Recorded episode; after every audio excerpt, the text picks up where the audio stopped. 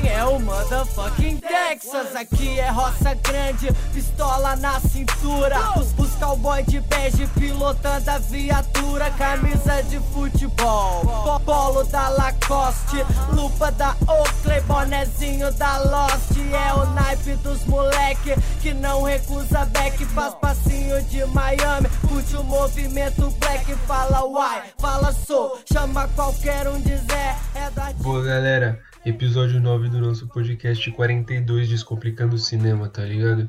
E hoje a gente vai ter uma introdução no cinema mineiro. Vamos bater um papo sobre esse cinema que para mim tá sendo o expoente do cinema nacional há já uns anos e tá entregando ali muito, muito filme muito bom, tá ligado? E não são só filmes, também tem muito curta-metragem rolando, tá ligado? Eles estão trabalhando demais, estão trabalhando juntos e também de uma maneira que é óbvio, mas é muito sem apoio. E, mano, os trabalhos que vêm de lá tem uma beleza que para mim é muito única, que eu acho que vem da vivência dos diretores. É uma soma também, eu acho que com a ambientação que é muito diferente de São Paulo, por exemplo, e também da simplicidade, da humildade dos habitantes, tá ligado? Olhar pro cinema mineiro é olhar uma visão totalmente diferente de cinema, tá ligado? Tratar dos assuntos mais cotidianos da maneira mais bonita possível. E, mano, o cinema mineiro me encantou e com certeza vai te encantar, tá ligado? E para te apresentar esse cinema que tá crescendo demais, que tá entregando muita coisa da hora, eu vou trazer três filmes que podem te demonstrar o quão bem isso tá sendo feito e o que tá se tornando o cinema mineiro, tá ligado? Bora lá. Latão, quilos de droga, cabeças de gado, helicóptero, condomínio fechado, disputas de poder e de território. Esse negócio que eu falo no coração do mundo. Como é que é isso daí? Coração do mundo.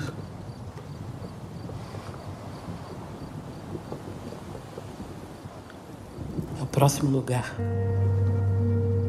Pra onde a gente quer ir. Melhor, muito melhor.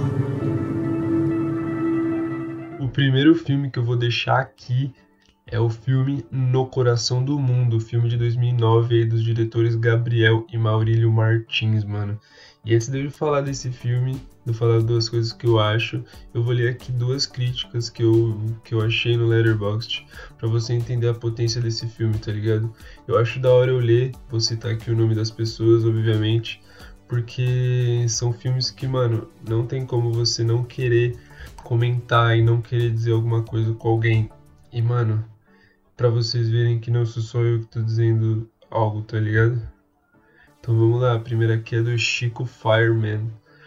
É, ele diz assim: a generosidade com que Gabriel e Maurílio Martins olham, olham para e cuidam dos seus personagens, dos seus personagens já colocam o filme num lugar diferente no cinema nacional. Em vez de mergulhar no mundo do crime, a dupla denuncia o crime no mundo, o crime que confina os homens e as mulheres em uma espiral de miséria, violência e restrição. Se o filme parte do retrato cotidiano para depois perseguir o cinema de gênero, os Martins, junto com um punhado de colaboradores notáveis e um belo elenco, buscam a humanidade em cada diálogo e em cada escolha cinematográfica e política, e no meio das cenas encontram o povo nas ruas. O som nem sempre é claro, mas o carinho sim. A vida real é cheia de tropeços, mas tropeçar faz parte e o sonho é para todos. O desfecho pode até parecer previsível, mas o caminho até ele é cheio de curvas saborosas. É até do jo é, eu vou ler mais uma aqui. Eu não vou ler toda porque ela é bem grande. Ela é do Giovanni Rizzo. É, e ele diz assim: até porque esse filme não é daqueles da citação obscena, da simples vontade de copiar antigos prazeres cinéfilos, uma simples demonstração da forma.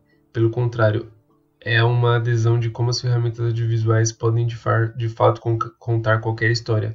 Maurílio e Gabriel passam seus 120 minutos apro apropriando-se de, apropriando de formatos cinematográficos como se tudo fosse permitido para contar a história de cinco ou seis personagens no bairro de Laguna.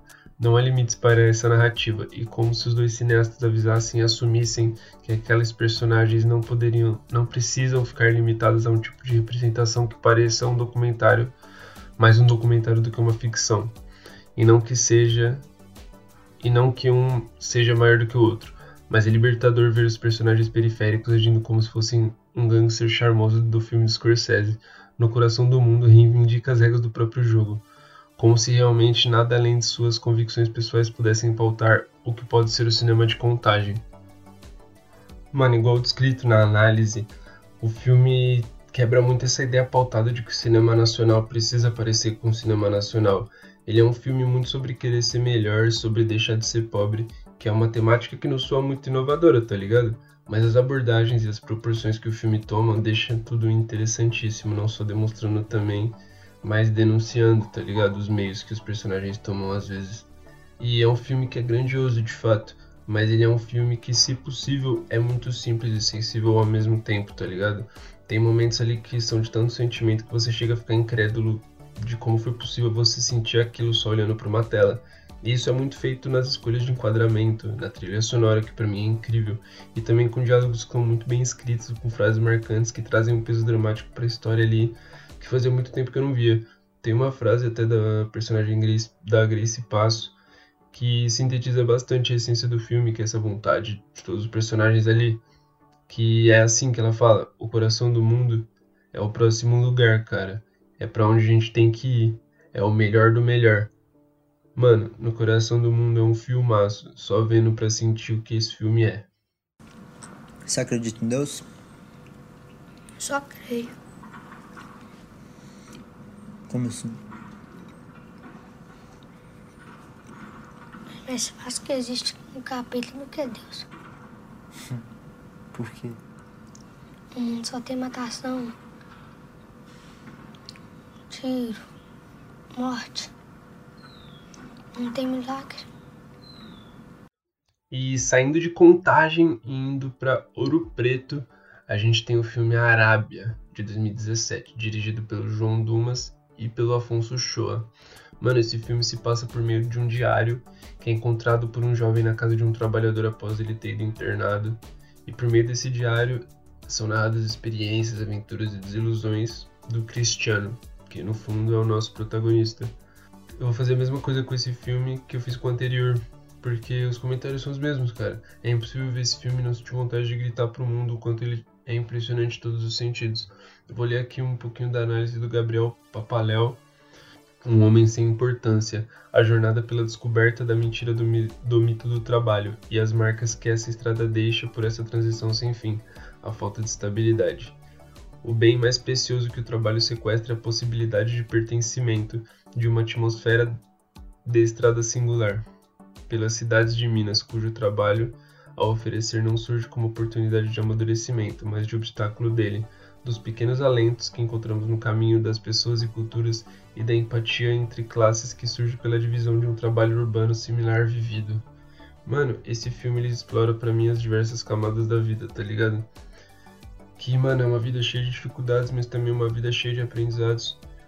E esse filme é um estudo também como cada mínimo detalhe e cada mínima palavra influencia de uma maneira imensa sobre a gente, tá ligado? Em diversos momentos você perde a fé na vida vendo esse filme, em diversos momentos você retoma ela. E a cada passagem escrita do diário se torna quase ali um livro didático, ensinando os caminhos da vida e as porradas que ela, que ela te dá também, tá ligado? Mano, Arábia é um filme de se emocionar em cada diálogo e lição. Para mim é impossível sair desse filme a mesma pessoa, tá ligado? Depois de você assistir. Não tem como, confia em mim, Arábia. Ah, eu já repeti muito de anos, né? Sempre fiz a mesma coisa. A mesma coisa. Os caras aí da minha idade aí, ó. Tudo de motinha, de carrinho novo. O que que eu tenho, Zé? que que nós temos? Ah.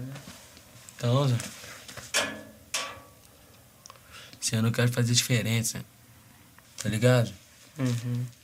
Mano, voltando ali para os arredores de Contagem, temos o filme A Vizinhança do Tigre, de 2016, dirigido pelo mesmo Afonso Shoa, que ajudou a dirigir o Arábia. Mano, esse foi o primeiro filme que eu assisti dos três, e vai ser o último que eu tô apresentando aqui, porque ele foi a melhor experiência para mim. É, ele narra ali e acompanha os fatos cotidianos de cinco jovens de um bairro periférico de Contagem. E esse filme, para mim, sem dúvidas, é um coming of age e é um dos coming of age mais reais que eu já vi na minha vida. Mas antes de falar, eu vou ler um pouquinho de uma análise do Letterboxd aqui também. Uma análise do Carlos Massari.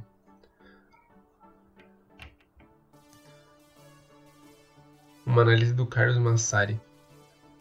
O olhar de Afonso Show para esse Brasil periférico é bonito demais. Favela é um tema muito comum no cinema brasileiro, mas sempre colocado em alguma caixinha. Ou é um filme de crime, ou é um filme de sofrimento ou de ascensão social. Sempre existe algum tipo de mensagem que pode ser de esperança ou desoladora. Fala-se muito sobre a favela sem que se mostre de fato a vida na favela. É uma coisa que fetichista e claramente é um imaginário construído pela, pela classe média sendo colocado na tela. A Vizinhança do Tigre é um filme que foge disso, é o nosso neorrealismo da favela, é o dia a dia, é o passar do tempo sem que nada aconteça, a beleza nos pequenos momentos. Um filme com praticamente nada de relevante acontecendo em 90 minutos, mas que entrega personagens extremamente complexos que mostram todo tipo de sentimento. Salta aos olhos essa raiva contida, essa mistura de sensação de, perce de, perce de pertencimento a um lugar com o inconformismo de não ter como sair dele. Mano, esse filme para mim é um olhar muito, muito cru do que é crescer numa periferia, numa favela, tá ligado? Seja de contagem ou seja de qualquer lugar do Brasil. Mano, a beleza na simplicidade e o tempo de tela que é dado aos diálogos que à primeira vista são inúteis, mas que com o tempo vão adicionando camadas e mais camadas aos personagens, são muito bem colocados, tá ligado? Porque ali cada personagem passa pela sua transformação de tentar ser alguém, de acontecer alguma coisa com ele, entendeu? Mas no fim, o filme é sobre a jornada e a beleza de ser adolescente e as dificuldades também, né, mano? A galera do skate, a galera do rock, a galera do crime, das drogas que repete na escola. Mano, tudo cru e sem massagem, mano. O filme ali é um soco na cara da periferia romantizada que é retratada por aí. A vizinhança do tigre, o caminho of age de verdade. Bitches, PAPO, o magrelo, BH é o Texas. Pra esse episódio é isso. Espero que você tenha ficado com vontade aí de assistir pelo menos um dos filmes. É, mano, de sempre nas redes sociais estão aí. Quiser mandar mensagem, estamos sempre a postos. E é isso, mano. Bora pra cima. Cinema mineiro muito, muito brabo camisa de futebol, polo da Lacoste, lupa da Oakley, bonezinho da Lost. É o naipe dos moleque que não recusa back, faz passinho de Miami, curte o movimento black, fala uai, fala sou, chama qualquer um de Zé, é do artigo 33, você sabe qual que é. A pichação aqui é um bagulho sem limite, tem funk, tem rap, tem skate, tem grafite. Minas Gerais, eu disse Minas demais. Boteco, bar, sinuca, nossa cara demais.